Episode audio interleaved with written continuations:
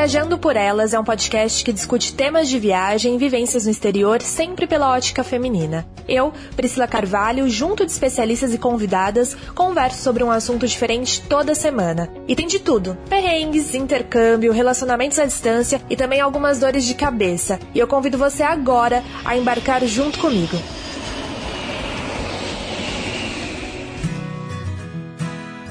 Começando mais um episódio do Viajando por Elas e o tema de hoje é intercâmbio. É um tema que eu gosto bastante de falar. Para quem não sabe, né, eu já fiz também um intercâmbio há três, não, quatro anos atrás. Meu Deus, já faz tudo isso. Quatro anos atrás em Dublin, na Irlanda, para melhorar meu inglês. E conversando lá no Instagram com as meninas, né, com os seguidores, algumas pessoas pediram para eu falar sobre intercâmbio aqui no podcast. E eles me mandaram algumas perguntas eu vou conversar aqui, vou fazer essas perguntas para as convidadas e para duas especialistas que eu gosto bastante, que eu encontrei no Instagram e são assim, ó, especialistas em intercâmbio. Primeiro eu vou conversar com a Michelle Alves, que ela fez o primeiro intercâmbio dela em 2014 como au pair lá nos Estados Unidos e desde então não parou. Ela já fez seis intercâmbios. Tudo bom, Mi? Tudo bem, tudo bem, galera. Bom, e também vou conversar com a Letícia Bittencourt, que ela tem a página Direito no Exterior, que ela também já fez cinco intercâmbios. Ela começou em 2015 e hoje ela dá mentorias para as pessoas que querem fazer intercâmbio é, como bolsas, né? Com bolsas lá fora, para pós-graduação, graduação, doutorado. Então ela prepara o viajante, né, o intercambista, para fazer esse tipo de curso. Tudo bom, Letícia? Oi, Pri, tudo jóia e você? Bom dia, muito obrigada pelo convite. Obrigada a vocês, gente. Bom, é, primeiro eu queria começar, como eu falei né, na, na introdução, eu fiz meu intercâmbio também em 2016, quando eu queria aprender inglês. E eu acho que foi uma das coisas também que motivou a Mi Alves, né, ela é conhecida mais como Mi Alves, já estou íntima aqui, já vou chamar assim, é, sobre fazer intercâmbio e melhorar o inglês dela. Conta pra gente como é que foi essa experiência, Mi. Você foi fazer seu primeiro intercâmbio lá nos Estados Unidos de au pair, né, que é um programa que existe até hoje. Isso, é, o programa de Pri, ele, ele já tem mais de 30 anos, assim, é um dos programas mais tradicionais dos Estados Unidos. E basicamente é um intercâmbio onde mulheres de 18 a 26 anos podem é, ter essa oportunidade de morar por até dois anos nos Estados Unidos com um visto que te permite trabalhar para uma host family e estudar é, durante esse período. Então, na época, eu estava fazendo faculdade, eu sou formada em publicidade e propaganda, sou de Blumenau, Santa Catarina, e também estava trabalhando na empresa dos meus irmãos, que também são publicitários e tal, tem uma agência de publicidade aqui na cidade. É, mas eu estava bem saturada, assim, com a rotina que eu estava levando, estava meio é, descontente com a faculdade e tal. E eu sempre achei que o intercâmbio fosse algo muito longe, assim, muito distante da minha realidade. É, eu imaginava o intercâmbio só para aquela galera mais jovem, que vai fazer high school e tal. Eu já ali com 19, 20 anos achava que meu, minha, meu tempo já tinha passado para fazer intercâmbio, mas na verdade eu descobri o intercâmbio de au pair no meio disso tudo. E ele é muito bom porque ele tem um custo-benefício incrível, assim. Você paga, tipo, sei lá, menos de 5 mil reais para é, fazer todos os trâmites, pagar a agência, seu passaporte, visto e tal. E você ganha, tipo, a passagem de ida e volta da Host Family, você recebe 200 dólares semanais, na verdade, 195,75 dólares por semana para trabalhar e cuidar dessas crianças, você também recebe uma bolsa de estudos. Então, assim, é, você investe ali os 5 mil reais para fazer esse intercâmbio, mas em um ano trabalhando como intercambista, como au pair lá, você ganha, tipo, 9 mil dólares. Então, é uma grana bem legal que me permitiu, durante esse período que eu fiquei nos Estados Unidos, a viajar para vários estados, do, dentro dos Estados Unidos mesmo, e também consegui até conhecer Paris, que era um dos meus sonhos. Então foi uma experiência bem legal, assim. Você basicamente trabalha 45 horas por semana cuidando dessas crianças da sua host family. É, nas horas vagas você pode estudar inglês, você pode, enfim, eu meio que criei uma rotina, uma, uma vida nova lá durante esse, esse intercâmbio. Foi lá que eu aprendi muito do inglês que eu tenho hoje também. Então foi assim uma experiência bem, bem legal.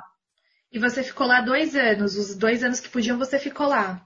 Então, o mínimo desse intercâmbio é um ano. Então, você sai do Brasil sabendo que seu contrato é de 12 meses, mas que você tá. pode é, estender ele por 6, 9 ou outros 12 meses, podendo ficar tá. até esses dois anos.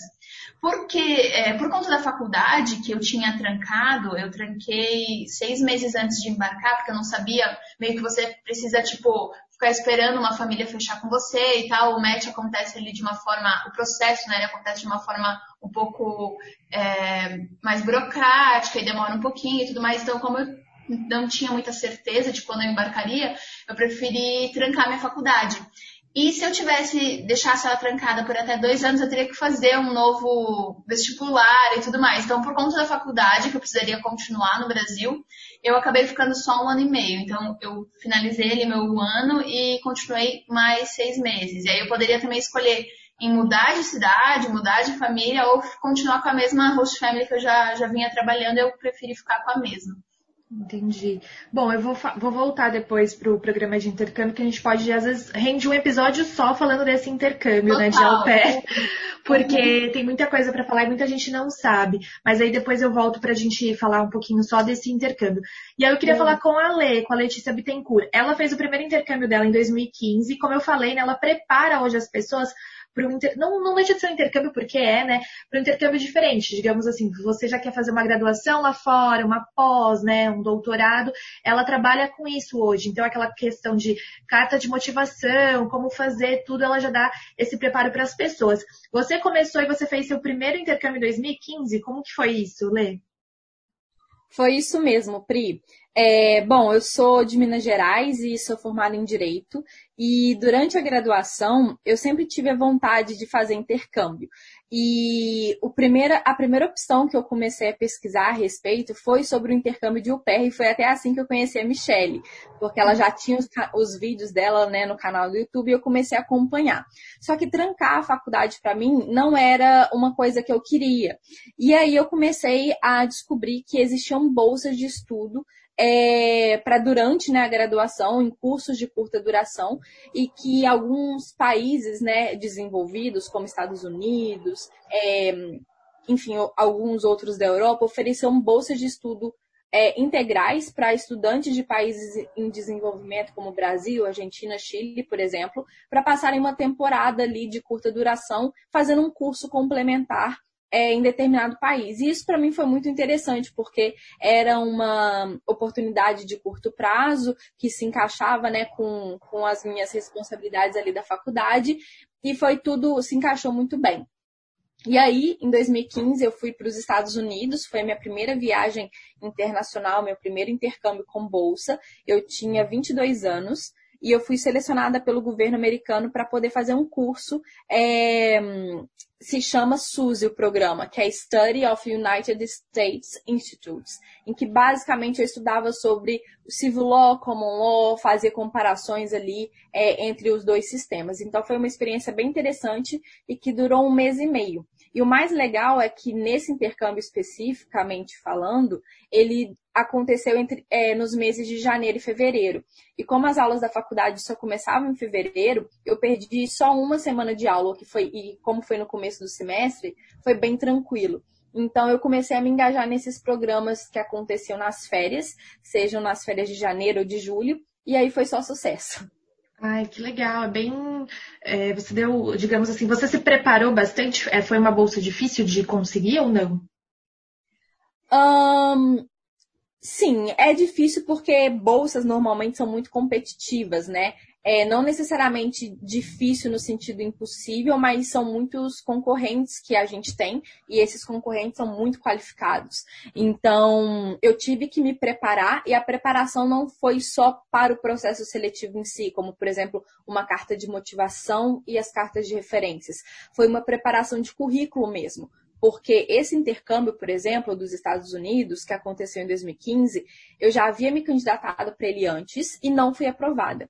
E aí eu tive que procurar né, uma pessoa na época é, para fazer uma leitura do meu currículo comigo. E aí eu percebi que o meu currículo ele não estava competitivo o suficiente, porque eu só tinha ali a graduação em um estágio. Eu não tinha ah. atividades complementares, como, por exemplo, grupos de pesquisa, de extensão, voluntariado, participação é, em congressos, é, artigos. Então, eu estabeleci um plano né, estratégico para o ano subsequente para que eu começasse a me engajar mais nessas atividades. E aí foi o que eu fiz, e aí na minha segunda tentativa deu certo. É, tem que ser persistente, é uma coisa que eu acho que as pessoas às vezes também ficam meio para baixo de não conseguir a primeira vez, desistem e tem que voltar. Eu queria começar perguntando também para é, acho que a Lê também pode falar disso e a Mi também, em relação a essa questão do planejamento, porque existem vários tipos de intercâmbio, né? A Letícia mesmo foi com bolsa e foi fazer graduação, e como eu falei, ela ajuda essas pessoas hoje a conseguirem também programas desse tipo. E já a Mi, ela tem muita experiência nessa questão de intercâmbio de línguas, né? Você vai estudar inglês, você vai se preparar. Queria começar perguntando para vocês, como é que vocês acham que tem que se preparar para fazer o intercâmbio? Por exemplo, alguém que quer fazer inglês, porque a gente sabe que existem vários programas, né? Eu fui para Dublin, era, se eu não me engano, você podia trabalhar 20 horas semanais é, com o meu visto, além de eu ir para a escola e eu ter que fazer as horas da escola, estudar, então eu poderia trabalhar. Existem esses programas também. Então, assim, como é que funciona o intercâmbio de línguas, caso a pessoa queira ir só para fazer inglês. Eu sei que existem muitos, né? Mas como que ela pode começar a pesquisar? Onde que ela se informa sobre isso? É, é uma pergunta bem legal, porque muita gente tem essa dúvida e eu acho que assim, existe intercâmbio para todo perfil de pessoa. É, assim como eu também tinha aquela ideia de que ah, o intercâmbio era só de high school, depois acabei me surpreendendo, muita gente acha que é, é muito limitado a uma certa idade ou um certo é, período e tal. Mas, assim, dá para você fazer um curso de intercâmbio a partir de uma semana. As escolas, elas é, recebem é, intercambistas estrangeiros a partir de uma semana. Claro que quanto mais tempo você ficar no lugar, melhor vai ser para o seu aprendizado e tudo mais. Isso se é, o idioma realmente for um dos seus objetivos, né? Porque pode ser que o seu objetivo com o intercâmbio seja, beleza, de estudar fora, mas você já pode ter o inglês bem legal e, e o seu maior desafio nesse, nessa experiência seja fazer amigos, realmente falar no dia a dia e às vezes é um pouco menos de, não precisa de um ano para você ter essa experiência. Você pode já desembarcar no lugar e começar a, a, ter isso, a viver isso a partir do momento que você sai do avião. Agora, para outras pessoas, pode ser que seja tentar uma vida em outro lugar, uma vida nova, começar a trabalhar e tal. Então, existem é, intercâmbios para todo mundo. E eu acho que primeiro passo é você ter isso definido, assim, ah, qual que é o meu objetivo? Por exemplo, no caso da Lê, ela via os meus vídeos, mas ela viu que o au pair não se encaixava para o perfil dela e ao invés dela simplesmente desistir da ideia, ela foi lá e foi atrás e encontrou um programa que, que fizesse sentido para ela. Acho que é isso, assim, a gente não perder a curiosidade, o interesse, se isso realmente for algo que você queira fazer.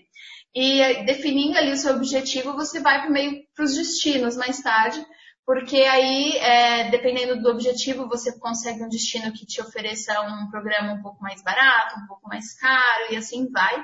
É, o intercâmbio, assim, de cursos de inglês, ele é um investimento, é um pouquinho mais caro, mas eu sempre falo, com planejamento as coisas é, tendem a dar certo. Eu me programei aí por algum tempo até fazer o meu primeiro intercâmbio e todos esses outros eu continuo me planejando assim por bastante tempo, é, mas através assim de, de, sites, como por exemplo blogs de intercâmbio, meu perfil, né? Vou deixar aqui meu jabá, meu, meu canal no YouTube tem muita informação, é, tem muito intercambista, gente, brasileiro adora viajar e adora falar sobre isso, né? A gente sabe que tem um monte de perfil aí bacana, então dá uma pesquisada sobre isso, mas ainda mais do que isso, é, é você assim não ter medo de chegar numa agência de intercâmbio e tentar entender sobre o que, que, que, que é aquele programa, sobre como funciona. Eu sempre falo, faça mais de um orçamento, compare os orçamentos, entre no site das, das escolas que você quer estudar. Mas, assim, eu acho que a primeira faísquinha, assim, vem, tem que vir de você mesmo, do seu objetivo e de um destino que você gostaria é, de visitar. Sim, porque e... tem vários programas, né? Porque, por exemplo, você como a gente estava falando, o au pair, ele permite você trabalhar, você tem folgas também e você recebe. Agora tem alguns programas, né, alguns países que não te permitem trabalhar, você só vai realmente para estudar aquele idioma. Por exemplo, a Austrália, eu sei que tem esse limite também de horas para trabalhar, mas você pode trabalhar. Na Irlanda, como Nova foi o meu caso. É, eu poderia trabalhar Nova Zelândia, então tem programas específicos para quem quer estudar um idioma e trabalhar, porque a gente sabe que também é, às vezes a pessoa não tem condição de se manter, sei lá, né, um ano só com renda ou do pai ou sem trabalhar, você tem que ter uma boa reserva financeira, mas também existem programas que podem, que permitem você trabalhar e aí você consegue se manter lá fora, né? Trabalhar e ainda estudar um idioma. No caso da, da Lê, por exemplo, Lê, eu sei que hoje você, igual você falou, né? Lá atrás você começou a ver os vídeos da Mi e aí você viu que não era muito o que você queria e você foi para esse lado dessa da, da bolsa, né? Mas assim, poxa, eu tô perdida, não sei o que eu faço, quero tentar uma bolsa fora. Onde que as pessoas acham? Às vezes tem sites das faculdades ou, nossa, bolsas, é uma coisa assim de pesquisar no Google mesmo, porque eu também já me interessei em fazer bolsas lá fora, né, aplicar para bolsas e tentar uma pós-graduação agora nessa fase da minha vida, só que às vezes a gente fica perdido, né? Como é que a pessoa pode ter um norte para esse tipo de intercâmbio? É, então, essa pergunta ela é muito interessante porque tem várias possibilidades. É, a primeira possibilidade, e assim como a minha, né, fazer um momentozinho jabá, é, na minha página do LinkedIn, eu estou semanalmente compartilhando algumas oportunidades né, no exterior. Então, quem se interessar, às vezes é uma boa plataforma para ficar ligado. Entretanto, essa minha plataforma não é a plataforma mais completa. Uma que eu gosto bastante, e eu já até comentei com a, com a Michelle também em, em outro momento, é a plataforma do Partiu Intercâmbio, que é desenvolvida por uma outra mulher, né, chama Bruna. O trabalho dela é muito legal. Na minha opinião, é uma das plataformas mais completas que tem, porque o site dela é um um verdadeiro buscador. Você entra lá, né, no site dela, é só jogar partiu intercâmbio no Google e você coloca bolsa de curta duração, longa duração, é, bolsa integral, bolsa parcial e, enfim, você consegue filtrar por país. Então, é uma boa opção mais objetiva. Só que uma outra opção também é você definir né, para onde você quer ir e a partir dessa definição começar a se planejar. Eu agora, é, já adiantando aí, eu estou num processo de escrita de um livro para poder ajudar mais é, estudantes e jovens profissionais brasileiros a irem para fora. E um dos hum. pilares que eu tenho pensado e estruturado com base na, na experiência dos meus clientes é é o seguinte, né? É, um, é uma estratégia que é composta por quatro fatores. Primeiro, que é o objetivo, assim como a Michelle tinha falado. O segundo é o idioma. O terceiro é a disponibilidade. E o quarto é a assertividade. Objetivo, porque, igual a Michelle falou, às vezes, uma pessoa quer fazer intercâmbio é, para, de fato, aprender um novo idioma ou para aperfeiçoar aquele idioma.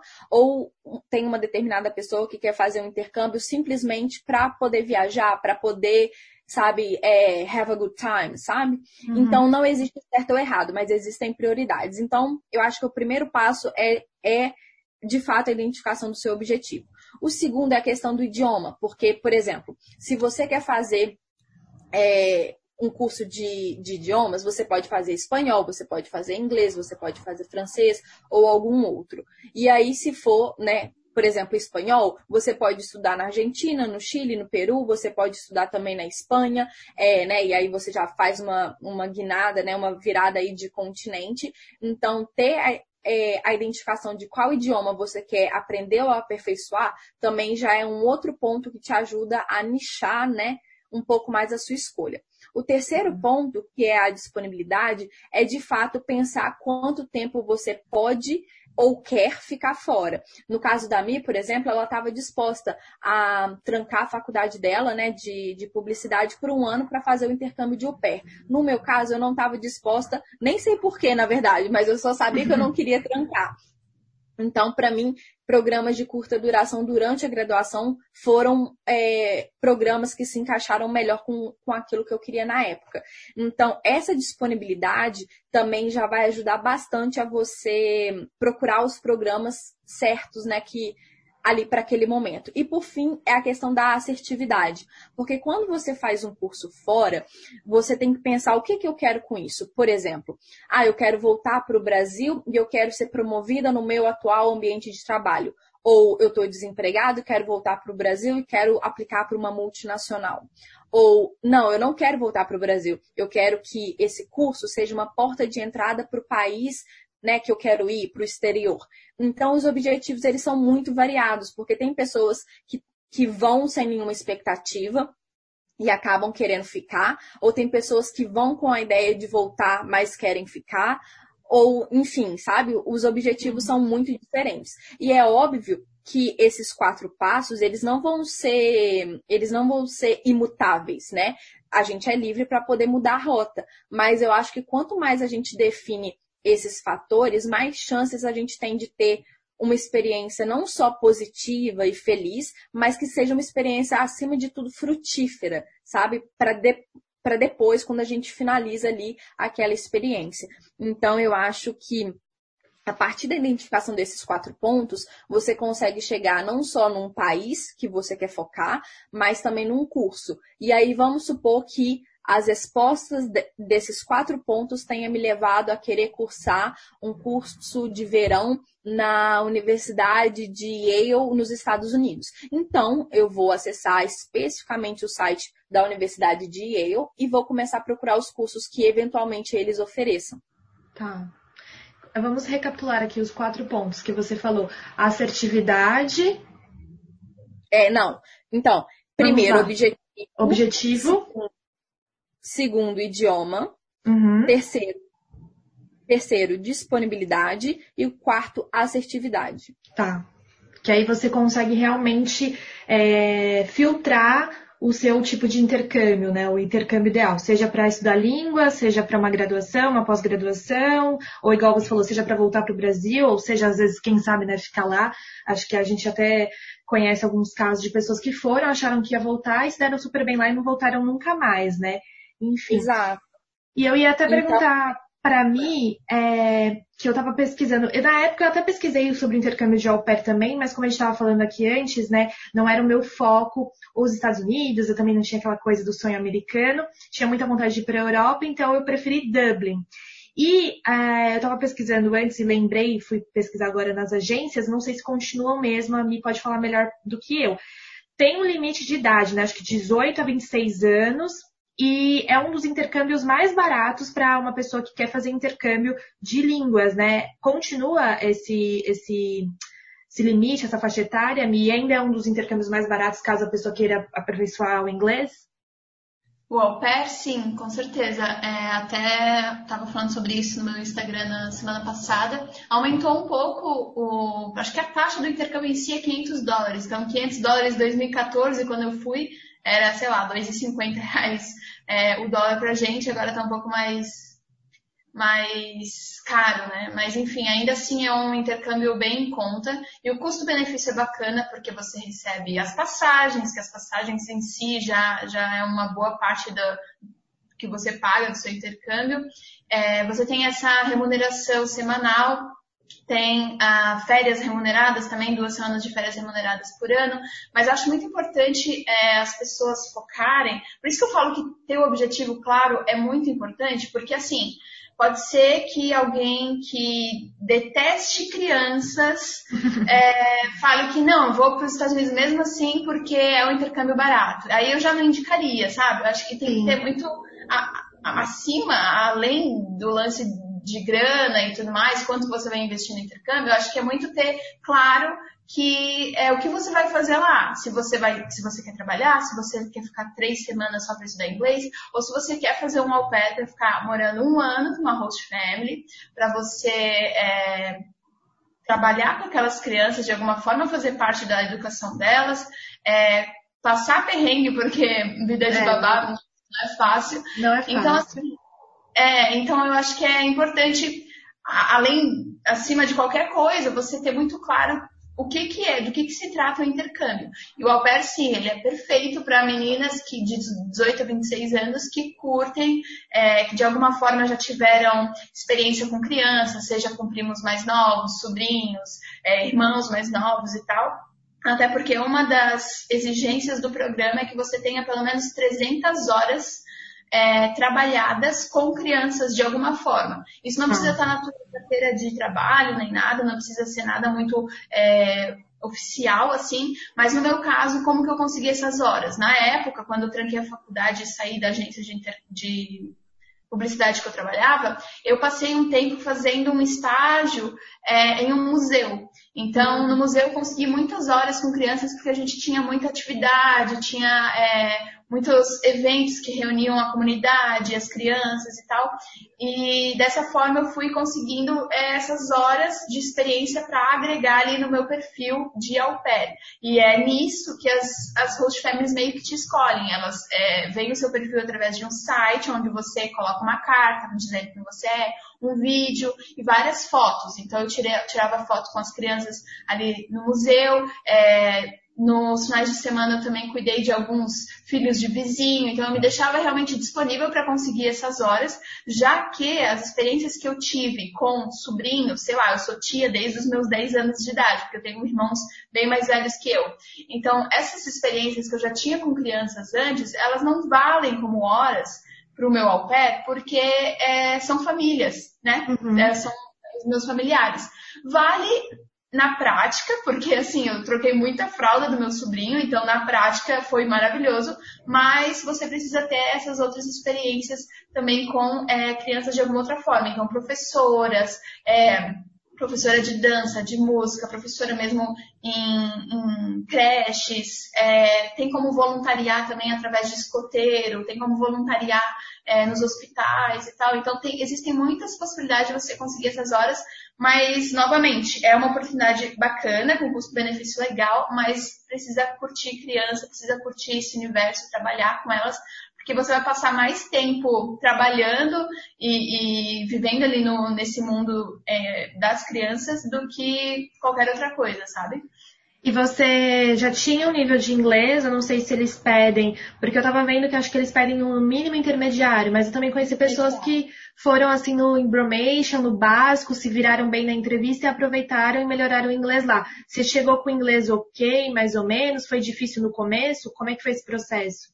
Na época, é, em 2014, seis anos atrás, as agências elas eram mais flexíveis quanto a isso é, então elas aceitavam o inglês básico. Acontece sim, para você aplicar para o au pair, você tem que estar tá dentro ali de várias regrinhas, ter tido o ensino médio completo, é, tá entre essa faixa etária, ser solteira, não pode ter filhos. Então tem várias regrinhas assim. Depois mais tarde vocês podem até dar uma olhada no canal, porque tem mais de 60 vídeos só sobre esse intercâmbio, são realmente muitos detalhes. Mas as agências elas fazem, uma dessas, dessas exigências é fazer uma prova, tanto escrita quanto verbal, é, de inglês, para ver qual é o seu nível. Na época, como ele era um nível básico, eu passei tranquilamente, é, mas eu sinto que foi um pouco frustrante para mim no começo, porque de várias formas, em várias situações do meu dia a dia, eu queria me expressar e não conseguia, acabei dizendo vários sim sem realmente não querer dizer sim. É, então, assim, o que eu indico é realmente ter um intermediário, que é o que eles pelo menos pedem agora. Isso meio que mudou e agora parece que a prova está um pouco mais é, complicadinha e tal, então você tem que ter o inglês intermediário, pelo menos, para fazer esse tipo de intercâmbio. Até porque imagina, né? Tipo, você tem que se comunicar com as crianças, grande parte do dia você vai ficar sozinha com elas em casa, então entender o que, que elas querem, resolver problemas, se precisar, se acontecer alguma coisa, ligar para um bombeiro, ligar para não sei o que, resolver coisas do dia a dia. Então, acho que é que de ter um, um, um inglês um pouco melhor para esse tipo de intercâmbio vai facilitar realmente a vida da au pair em si, assim, porque vai ficar mais fácil, ela vai se sentir menos frustrada, mais é, empoderada mesmo para conseguir decidir o que ela quer, eu quero aceitar isso, não quero, eu quero fazer dessa forma, quero conhecer novas pessoas, então acho que é, mais ou menos assim a, a minha linha de raciocínio agora, realmente porque as agências estão pedindo um pouco melhor do inglês. Entendi. E uma coisa que a gente estava falando, e eu até comentei aqui com elas, é, as duas podem falar melhor do que eu, porque eu só fiz o intercâmbio, quero fazer outro, né? Vou fazer. Mas essa questão da diferença. A Mia, ela fez esse intercâmbio de au pair, que ela ficou praticamente lá esse um ano todo, e depois ela fez outros intercâmbios curtos, de um mês, né? De curta, curta duração, entre aspas, quatro semanas estudando. Então ela já foi para o Canadá, né? Já foi para Dublin também, né? Para Irlanda. E a própria Letícia também já fez outros cinco intercâmbios. Quais são as diferenças? Vocês acham que tem muita diferença dessa questão de tipo, ai, porque as pessoas falam isso, né? Não vai aprender nada em um mês. Nossa, não vai voltar fluente, né? Que tem aquela coisa da ah, fluência, fluente e tal. Tem muitas diferenças? Ou vocês acham que sempre vai ser válido você fazer um intercâmbio no tempo que você tem? Por exemplo, as pessoas vão usar as férias, às vezes, para fazer um intercâmbio, né? Tem muita diferença na questão do aprendizado, de ficar um ano, seis meses, um mês? Sim. Lê, você quer começar respondendo? Posso, Mi? Tá, pode. Manda bala. É...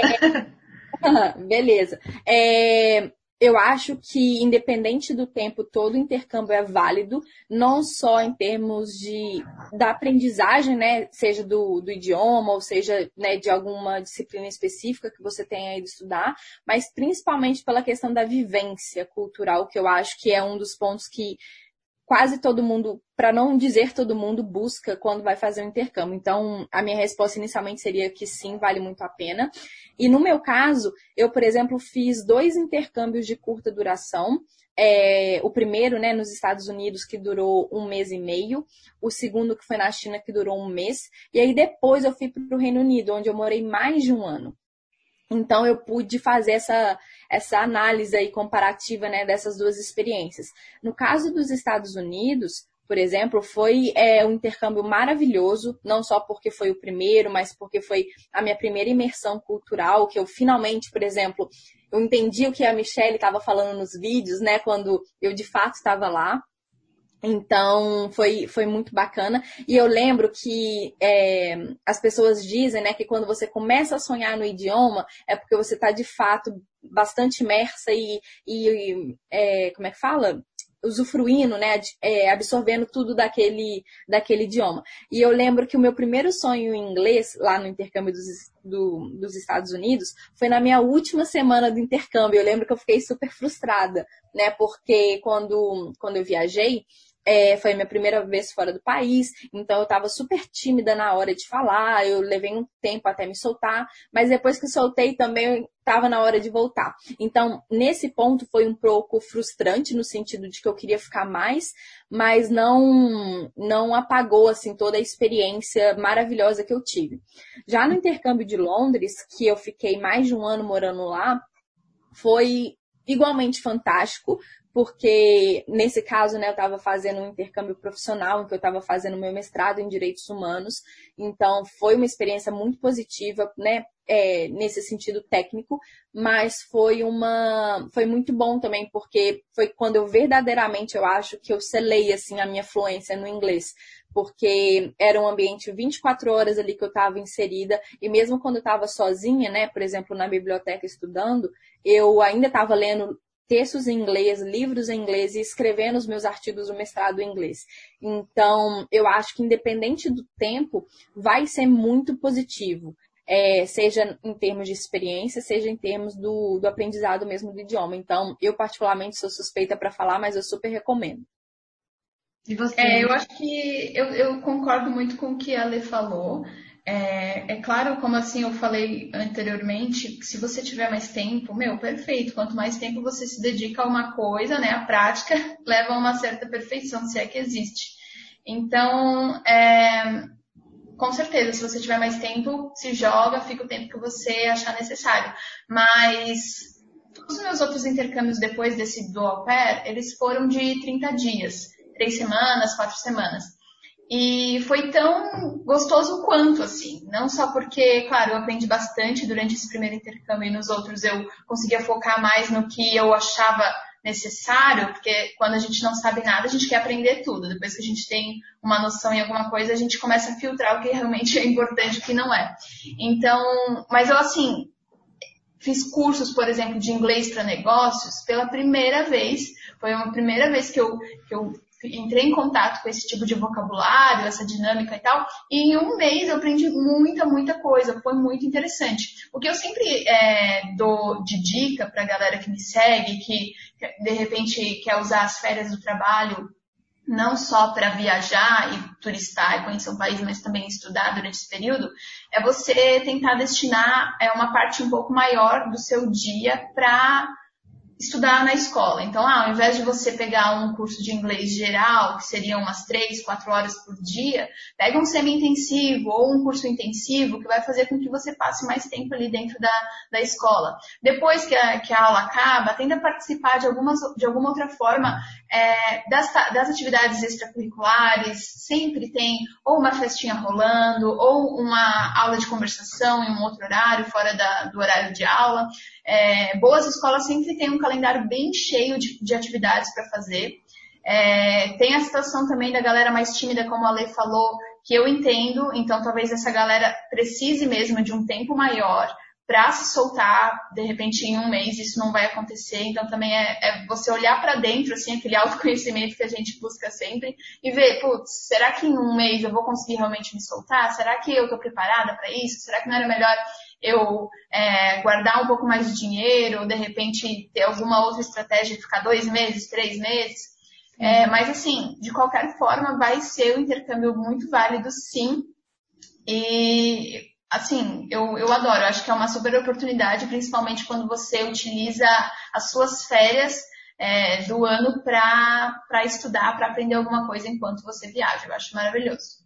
É, eu falo para todo mundo também, quem puder, né, quem tiver condições financeiras ou até mesmo, não sei, tem muita gente que às vezes sustenta a família, né, não tem muita condição, mas tem um tempo, arranjou um dinheiro, eu acho que é super válido porque você cresce como pessoa, você abre a sua cabeça, é muito legal, né, você estudar com pessoas, sei lá, da Coreia do Sul, da Espanha, né, conhecer pessoas de vários lugares do mundo, ali conversando inglês e o tempo todo treinando o idioma e também vivendo, né, a gente vai no mercado, para mim já era uma super experiência e no mercado, ah. sei lá, em Dublin, né, é bem, é bem diferente, eu ficava super assim, eu falava, caraca, né, e realizando um sonho mesmo, como eu falei, eu demorei muito para fazer, mas eu lembro que desde meus 15 anos eu queria fazer o um intercâmbio. Não, vou fazer, vou fazer e fui. E foi assim uma das experiências mais incríveis da minha vida. Eu acho que todo mundo, se realmente puder fazer, mesmo que seja de um mês, é, vá, sabe? Porque é muito diferente você é, viver num país e sair da sua zona de conforto, né? Acho que vocês melhores do que eu pode falar, podem falar isso, porque a Mi tem seis, a Letícia tem cinco intercâmbios, então é, muda muito isso. Acho que a nossa perspectiva é em relação às outras coisas, né? De não sei, de arriscar mais ou de se jogar mesmo, né? De ver o que você quer e aprender muito com essas coisas também. É, eu queria até perguntar para vocês uma coisa que eu vivi no meu intercâmbio, e eu acho que até você, as duas falaram disso, dessa questão é, do planejamento. Não sei se tem muito a ver ou se vocês, não sei se tem certo ou errado. Eu lembro até no meu intercâmbio, eu fui para Dublin e na época eu nem fiz todo esse planejamento que a Michelle falou que tem que fazer, eu fui errada, mas fiz e não fiz, né? Tipo, eu pesquisei, fiz agência, olhei, mas eu fui no intercâmbio que me permitia trabalhar, porque eu não tinha condição de ficar lá só com meu dinheiro. Levei o dinheiro sim, porque na época eu tinha que levar no mínimo 3 mil euros para comprovar para o governo irlandês, para que era um intercâmbio de seis meses trabalhando, com férias de dois meses, então você podia ficar, né, oito meses. E aí eu fiz essa questão de pesquisar algumas tal, e optei por esse tipo de intercâmbio que me permitia trabalhar. Só que tem pessoas, eu vivi isso lá no meu intercâmbio, que, por exemplo, ah, nem pesquisei, aqui podia trabalhar, vim, ou ah, a Austrália era caro, vim para Dublin. E aí tinha muito essa questão da frustração, porque Dublin tinha muitos brasileiros, né? Você ouve português na rua e eu falei assim, meu Deus, será que eu fiz certo? E aí depois eu fui morar com pessoas de outras nacionalidades e melhorei meu inglês. E uma coisa que eu vi no meu intercâmbio, que uma amiga minha, que ela era carioca, foi para lá junto comigo depois de uma semana e ela falou assim: eu quero sair da minha zona de conforto, porque se eu for para a Austrália, eu vou ficar sempre na praia, vou gostar, né, dessa do sol, da praia, dessa questão praiana. E ela foi para Dublin e odiou Dublin, odiou o intercâmbio dela, foi super frustrada. Ela ficou lá dois meses, sendo que ela era para ficar seis, voltou, perdeu dinheiro e essa questão do planejamento inclui muito também nessa questão do país que você vai, de você ter um pouco de afinidade. Por exemplo, Dublin é frio pra caramba, assim, o verão deles é 23 graus, né, gente? Então, assim, é bem diferente. Uhum. Tem um pouco isso também dessa questão do planejamento, de você ter um pouco de afinidade com o país que você vai, ou não tem muito a ver isso? Olha, eu acho que tem super a ver é, o clima, é, isso que tu falou, deu a, a, esse exemplo de várias pessoas que foram, ah, só porque podia trabalhar e eu vim e tal.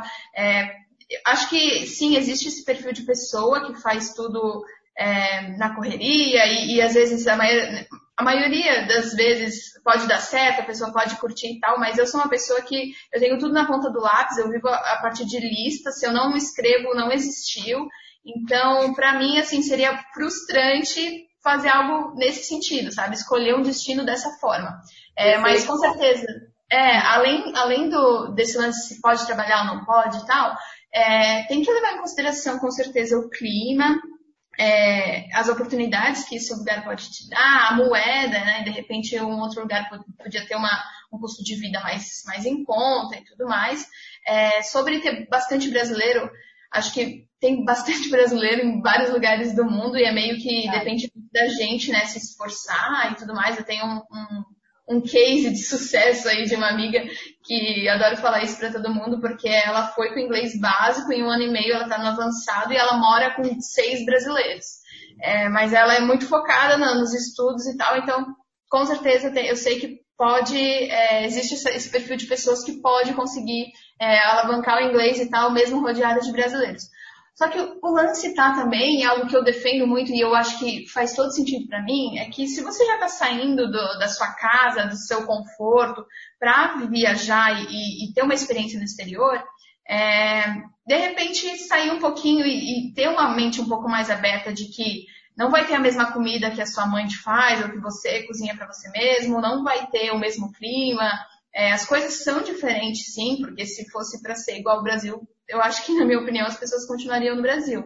É, então, acho que ter um pouquinho de, de, mente aberta nesse sentido também faz, faz muito sentido para mim. Essa minha amiga, por exemplo, que foi para Irlanda, cara, ela ama é, a praia, ela é uma das pessoas assim que tá todo final de semana na praia, a gente mora aqui a 30 minutos de uma, de uma praia mais perto, e ela foi para a Irlanda justamente porque ela queria se desafiar é, de todas as formas, saindo de casa, enfrentando um clima novo e, e, tentando ver o lado positivo e como que ela pessoalmente poderia crescer de alguma forma com tanta experiência diferente. Então acho que tem sim o perfil daquela galera que, mesmo saindo de casa, vai querer continuar com as coisas que ela gosta e, e não vejo o problema nisso, mas também tem outro perfil que vai querer sair totalmente da, da caixa, fazer algo totalmente novo e pode sim ser muito diferente. Acho que as experiências elas é, são do jeito que a gente enxerga, do, que, do jeito que a gente quer ver. Então, se você vê isso de uma forma mais positiva, com certeza vai ser mais positivo. E se você vê de uma forma um pouco mais negativa, pode ser que não seja o que você esperava. Concordo o que demais. Vocês acham? Vocês concordam? Ou sim, eu sou muito sim. racional? Não. É meu não.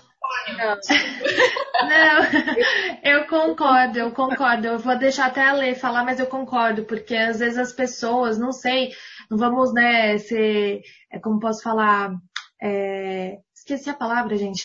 Enfim, não vamos é, ser injustas com os brasileiros, mas eu acho que é igual você falou, né? Se você for para ter tudo que você tem aqui, não vai sair daqui, né? Você não vai sair. Então, realmente é um choque de cultura, seja no idioma, seja na comida, no clima. Então, é realmente isso. Você tem que estar preparada para isso, né, Lê?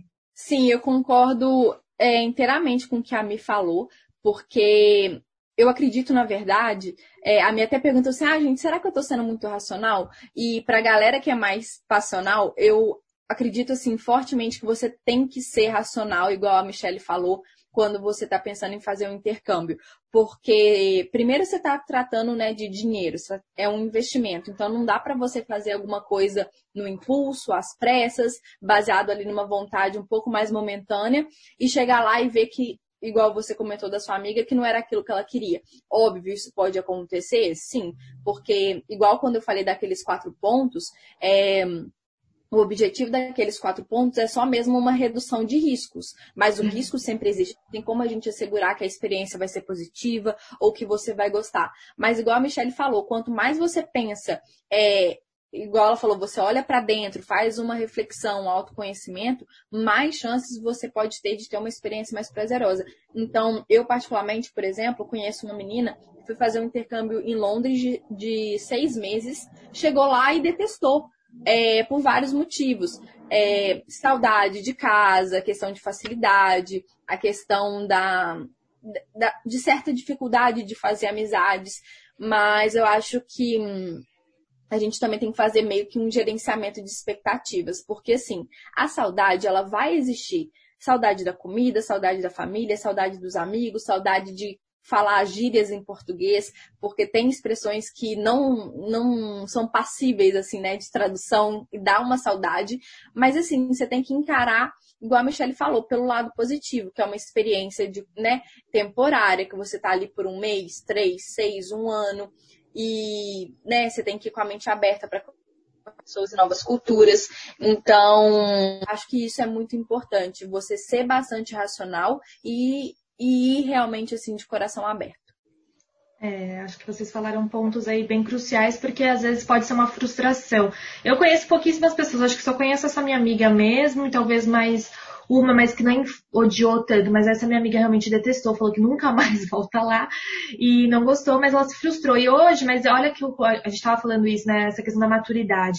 Ela foi com uma idade, a gente foi junto, né? Faz quatro anos. Quando ela voltou, a gente conversando, a gente ainda é amiga, ela falou, poxa, como eu fui, né, às vezes também imatura, né, é, não fui talvez no meu momento certo. Hoje eu vejo que eu poderia ter aproveitado de outra forma, né, com outros olhos. Então, é, acho que é um pouco também isso da maturidade, né, de você estar tá naquele momento ali, vivenciando várias coisas e, não sei, em diferentes faixa etárias ou até mesmo momentos de vida, né? Às vezes não é o momento, você vai fazer um dia um intercâmbio, né? Mas às vezes não é aquele momento e você pode esperar enfim, não sei. Eu acho que são todos é, aprendizados aí que a gente pode levar em relação ao intercâmbio. Uma coisa que eu queria perguntar para vocês, acho que as duas podem falar melhor sobre isso.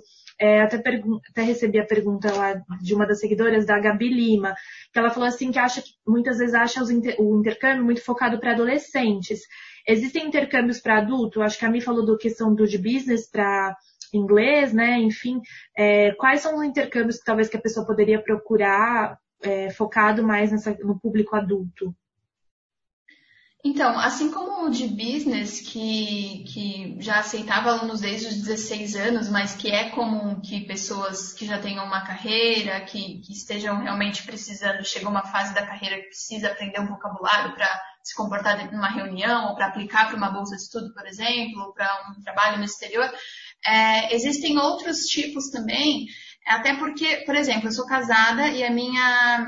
É engraçado falar esposa, eu continuo chamando a Bruna de namorada até hoje. Mas a minha namorada. Namorida. Ela...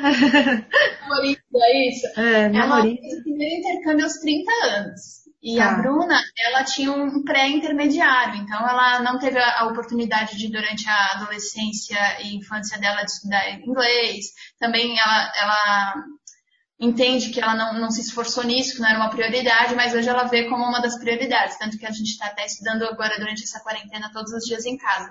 Mas então, o primeiro intercâmbio dela foi aos 30 anos e assim, sei lá, se, se tem essa ideia de que, putz, aos 30 anos eu já deveria saber inglês, ou não é regra, né? Não é regra. Claro que, que as oportunidades são maiores e tal. Hoje o inglês ele é muito mais algo que tem que estar anexado no seu currículo, não é mais um diferencial, como já foi por muito tempo.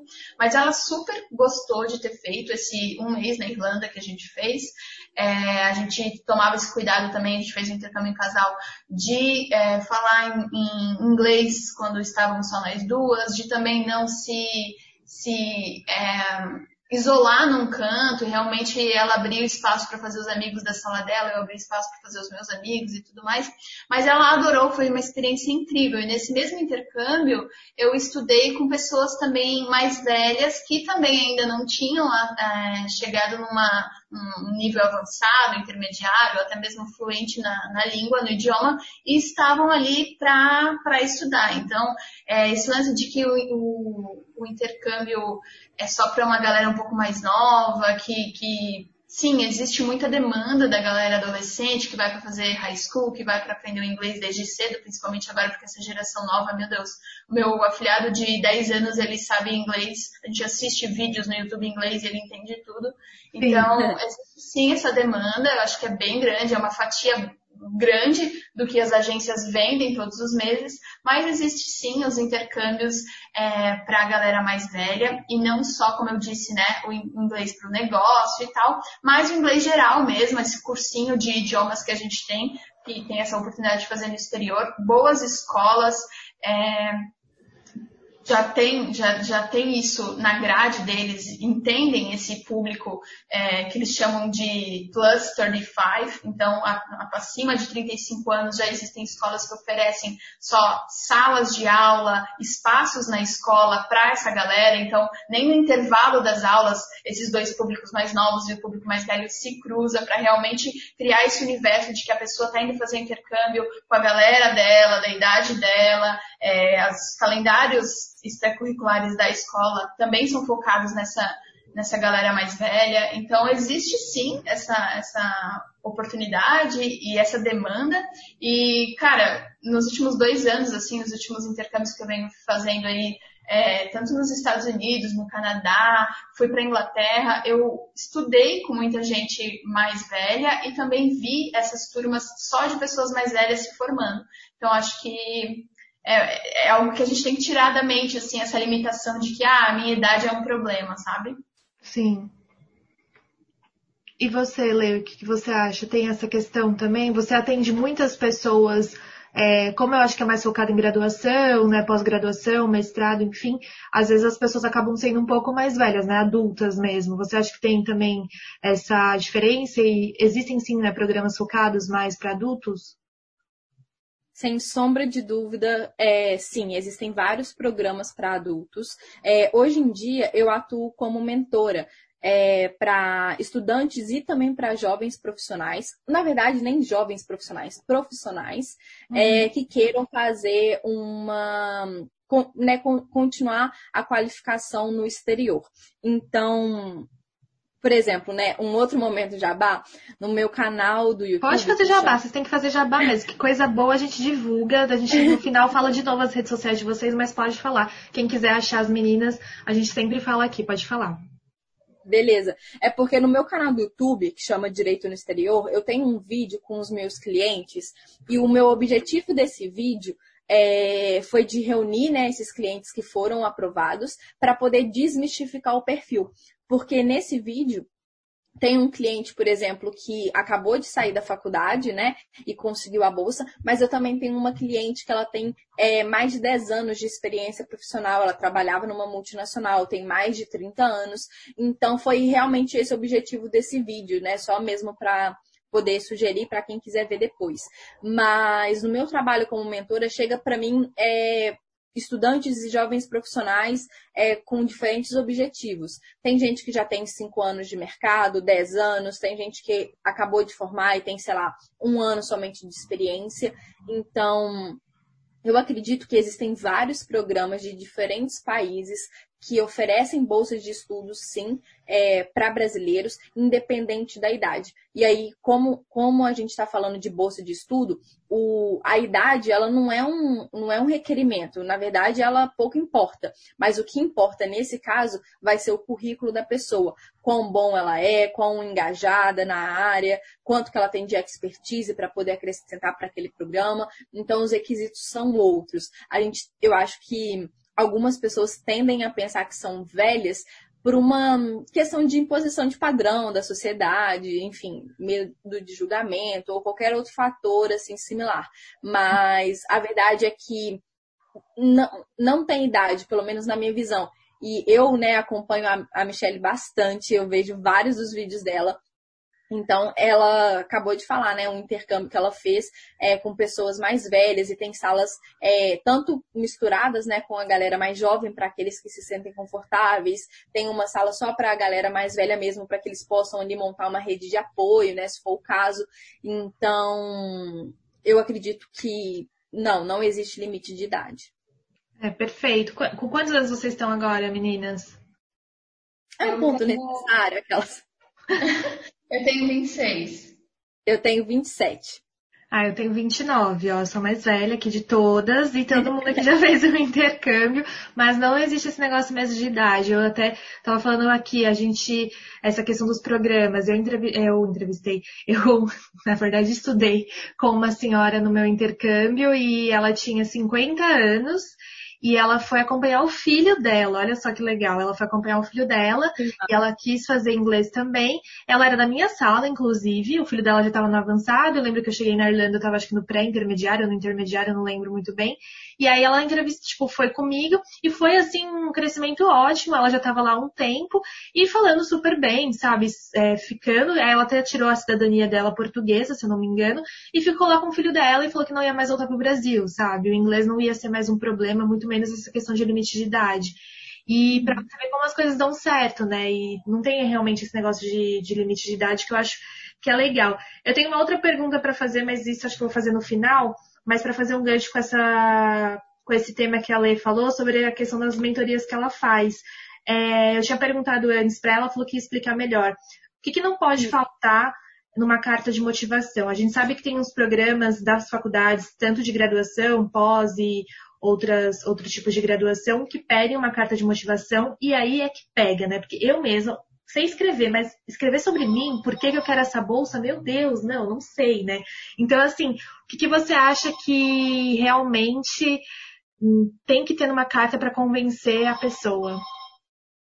É, então, eu poderia responder essa pergunta dizendo que o que não pode faltar numa, numa carta de motivação e de referência também é objetividade porque a carta de motivação ela é um documento que você tenha é a, é a sua única oportunidade de poder mostrar para o painel examinador o porquê que você deve ser o candidato, né, a candidata escolhida para aquele programa ou para aquela bolsa, e mais, como que aquele programa, aquela bolsa vai ser importante para a sua carreira, para a sua, para sua formação educacional.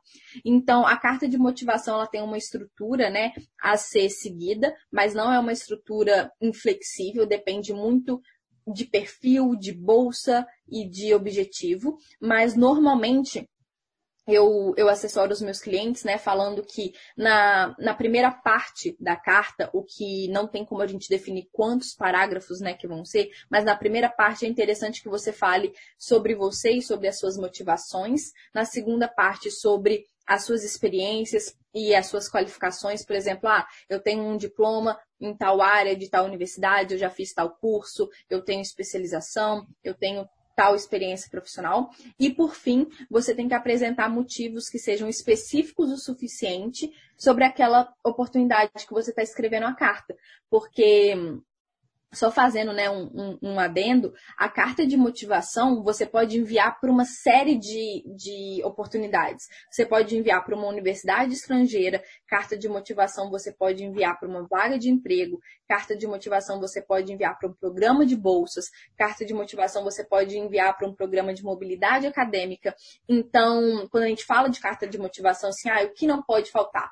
Por isso que eu falei que a minha resposta inicial seria objetividade, porque aí, dependendo de cada cliente, de cada objetivo, que a gente vai lapidar né, a estrutura certinha da carta.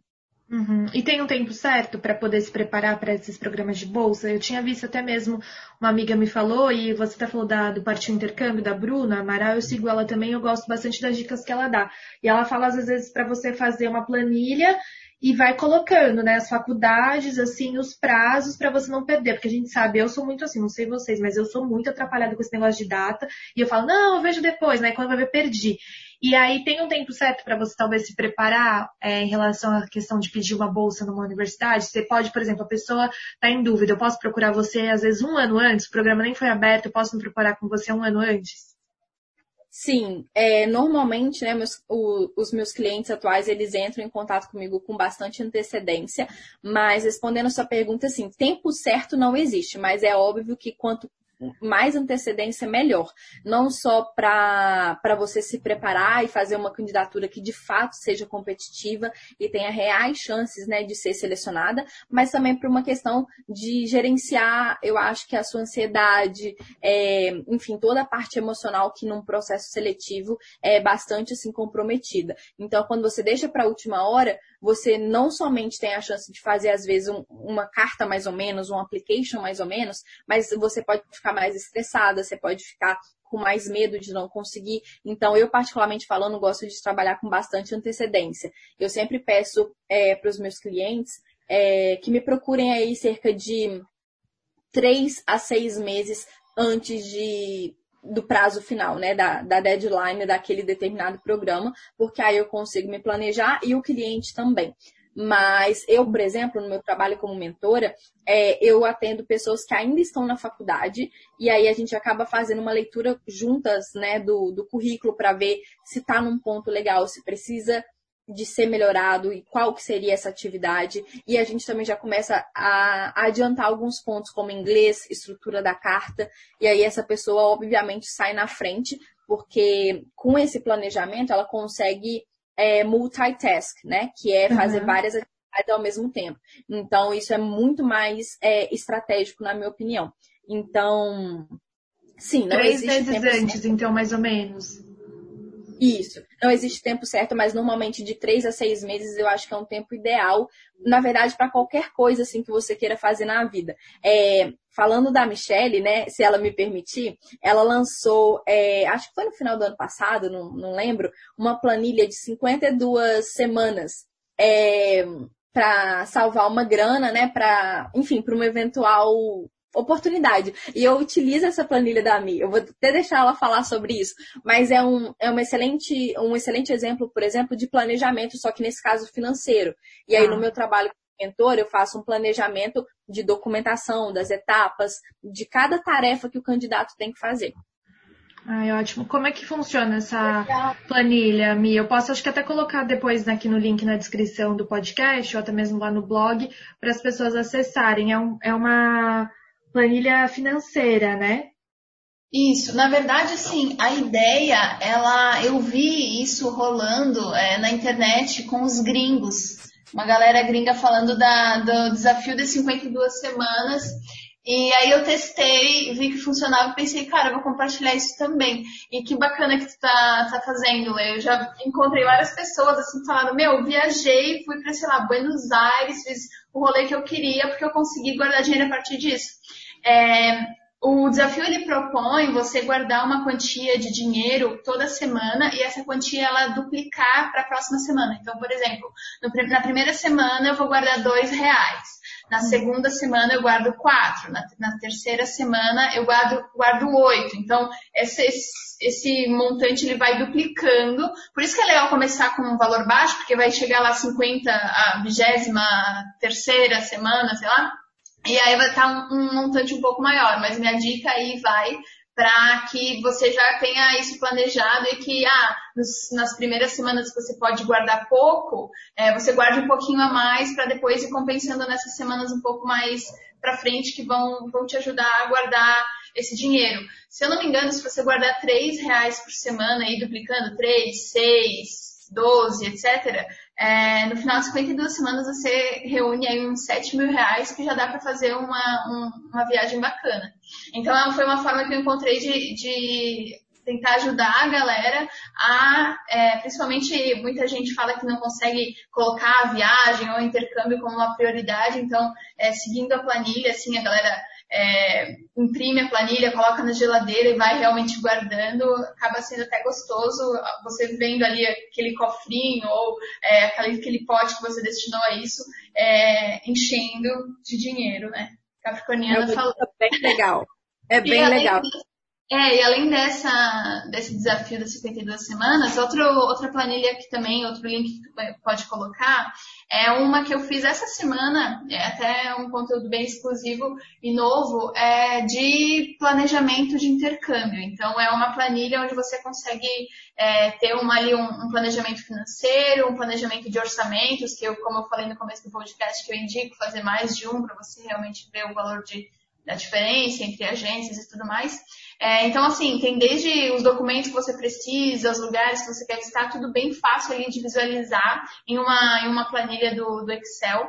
Eu, eu sou a base de planilha, então planilha é comigo mesma. E aí eu também disponibilizei essa para a galera ali que me acompanha.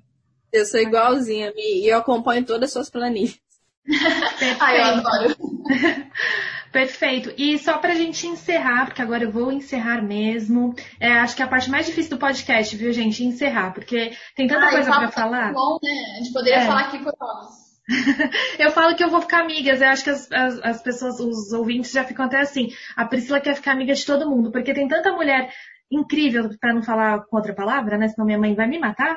É, e aí que eu tenho tanta mulher incrível que a gente às vezes não sabe nem por onde começar a terminar, porque tem muitos assuntos e pautas que a gente pode ficar, às vezes, um, sei lá, três horas falando aqui, né? Intercâmbio é uma delas, eu adoro. A gente pode até gravar outro dia com outros temas, porque tem muita coisa. A gente estava falando antes, e é uma coisa que eu recebi também muitas dúvidas em relação a filhos. A gente não tem filhos, né? Eu, a Michelle, a Letícia, nós não temos filhos. Mas algumas pessoas vieram me perguntar sobre essa questão de ser um impeditivo, de ter um intercâmbio como forma, ou melhor, de ter um filho como sendo uma barreira para você fazer um intercâmbio, né?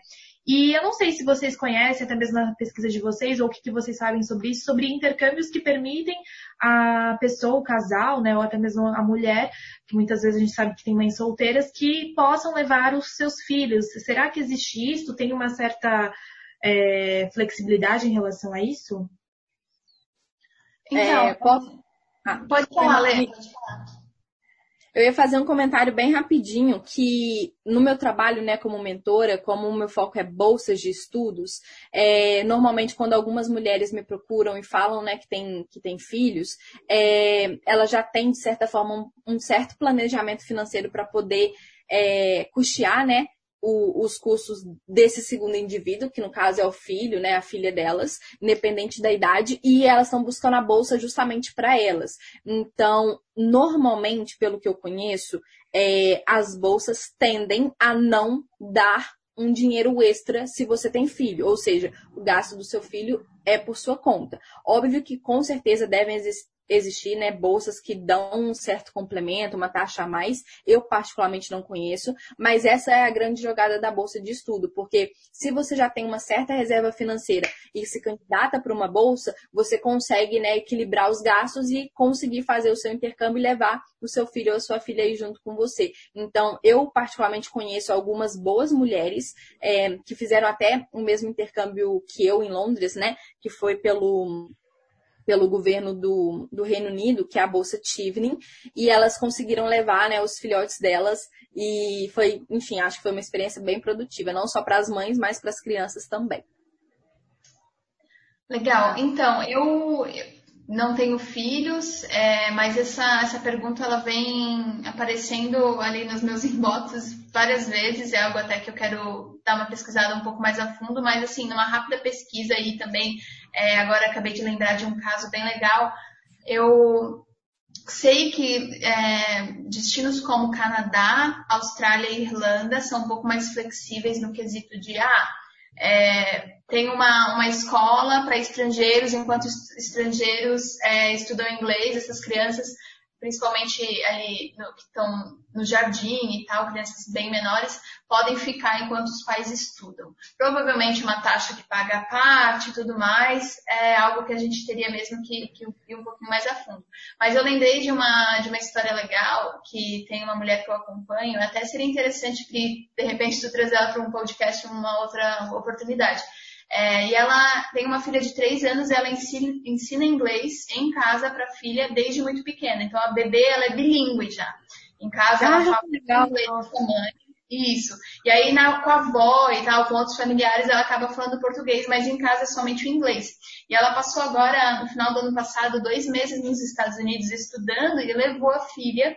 E ela comenta até sobre isso no canal dela. É, a filha, ela passou, ficou estudando numa escolinha, assim como é, outras, outras crianças é, americanas, ela pagou uma quantia semanal, assim, para deixar a filha lá, pôde escolher é, o horário que a filha ia, ia, ficar na escola e tal, enquanto ela estudava. Então, acho que sim, existe oportunidade, é, mas eu vi que também muitos do que muito do que a galera é, sugere é fazer durante as, as férias escolares das crianças no Brasil, né, para realmente não atrapalhar esse ano letivo, mas também acho que deve existir a, a, a opção de você ficar um ano inteiro fora e de repente passar é, como por exemplo um high school, né, que as crianças podem fazer um ano do ensino médio é, no exterior, então acredito que isso também possa ser conciliado com, por exemplo, enquanto uma criança fica ali estudando num high school, os pais podem estudar de uma outra forma o inglês e passar esse tempo no exterior também. Ah, perfeito. Nossa, eu adorei. É, a gente poderia ficar falando horas e horas aqui, né? Tem muito assunto para contar. E, na medida do possível, eu vou sempre poder trazer de novo as meninas, ou até mesmo trazer outras pessoas para falar disso, porque é um assunto que rende muitas dúvidas, muito interesse, muita curiosidade, medos, né? Anseios aí, para poder realmente tirar um sonho do papel. Porque eu conheço muita gente que tem o sonho de fazer intercâmbio, não pode, e vê como uma realidade muito distante, né? E eu, como é, intercambista, né, intercambista e vocês também, eu acho que posso falar que realmente é uma experiência super válida. Quem puder tem que fazer mesmo, pode arriscar, vai. Quem puder, né, quem é, tem esse tempo, até mesmo essa questão do dinheiro, para fazer essas mudanças na vida, porque não só na, na língua, você como pessoa, é, trazer também outras culturas para sua vida, eu acho que é fundamental. Eu queria muito agradecer vocês e antes, podem deixar suas redes sociais aí, meninas, como que as pessoas podem é, achar vocês na re, nas redes, Mi e Lê. Bom, eu queria agradecer o convite, Pri, foi muito legal esse bate-papo, como tu falou, poderia ficar falando aqui por horas. É, queria deixar bem claro que eu curto muito essa troca com as pessoas, então é, se você tiver alguma dúvida sobre algo que tenha falado ou deixado de falar aqui, é, queira saber um pouquinho mais, me escreve lá no arroba mialves, no meu Instagram. Também tenho um canal no YouTube que é, leva o mesmo nome, Mi Alves, de Michelle Alves. É, tem muitos vídeos, tem muitas playlists lá de diferentes tipos de intercâmbio para vocês darem uma maratonada agora durante esse período. E é isso. Muito obrigada novamente. Obrigada. E você, Lê, deixe suas redes aí. Ó, pessoas que querem fazer mentoria já estão aí preparando, querem uma bolsa, procurem a Letícia. Como as pessoas te acham, Lê? Obrigada, Pri. Primeiro eu queria agradecer realmente o convite. Eu fiquei muito feliz, né, de você ter pensado em mim, ainda mais para conversar junto com a Michelle, que é uma pessoa que eu sou fã já de carteirinha há muito Isso, tempo. A honra é toda minha. então, é muito legal e eu tenho certeza que o seu podcast vai ser só sucesso, porque a proposta dele é muito massa. É, as minhas redes sociais. Vocês podem me encontrar no Instagram, que é arroba direito no exterior, e apesar do nome, né, ser direito, hoje os meus mentorados, eles já vão para outras áreas, como engenharia, publicidade, economia, RI, enfim, várias outras. E eu também tenho um canal no YouTube, que na verdade está começando, mas é, o nome é Direito no Exterior, e o grande objetivo desse canal é começar a compartilhar os meus vídeos é, de mentoria mesmo, de forma gratuita, para quem não pode pagar a mentoria personalizada. Então, os vídeos normalmente são longos, assim, eles têm 15 minutos mais ou menos, mas é todo passo a passo que eu dou para os meus clientes, só que de uma forma um pouco mais genérica. E aí, já com os clientes, eu faço de forma mais personalizada, né, de acordo com o currículo de cada um. Mas, assim como a Mi, eu respondo todo mundo, né, que me escreve, seja lá no Instagram, no YouTube ou pelo e-mail. Então, tendo alguma dúvida e eu puder ajudar, vai ser um prazer. Bom, se vocês têm é, algum tipo de dúvida ou querem indicar uma convidada, uma especialista ou sugerirem pautas aqui também para o podcast, é só mandarem lá no meu e-mail, viajandoporelas.gmail.com ou também no Instagram, nas redes sociais. E o melhor jeito de vocês Caso vocês gostem, né? Espero que vocês tenham gostado dessa conversa.